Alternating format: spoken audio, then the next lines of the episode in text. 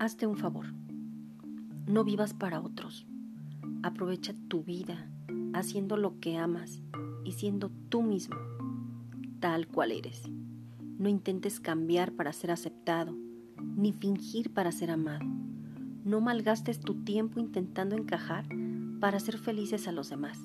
Hazte feliz tú. Disfruta tu tiempo, tus gustos, tus particularidades, tus sueños, tus deseos.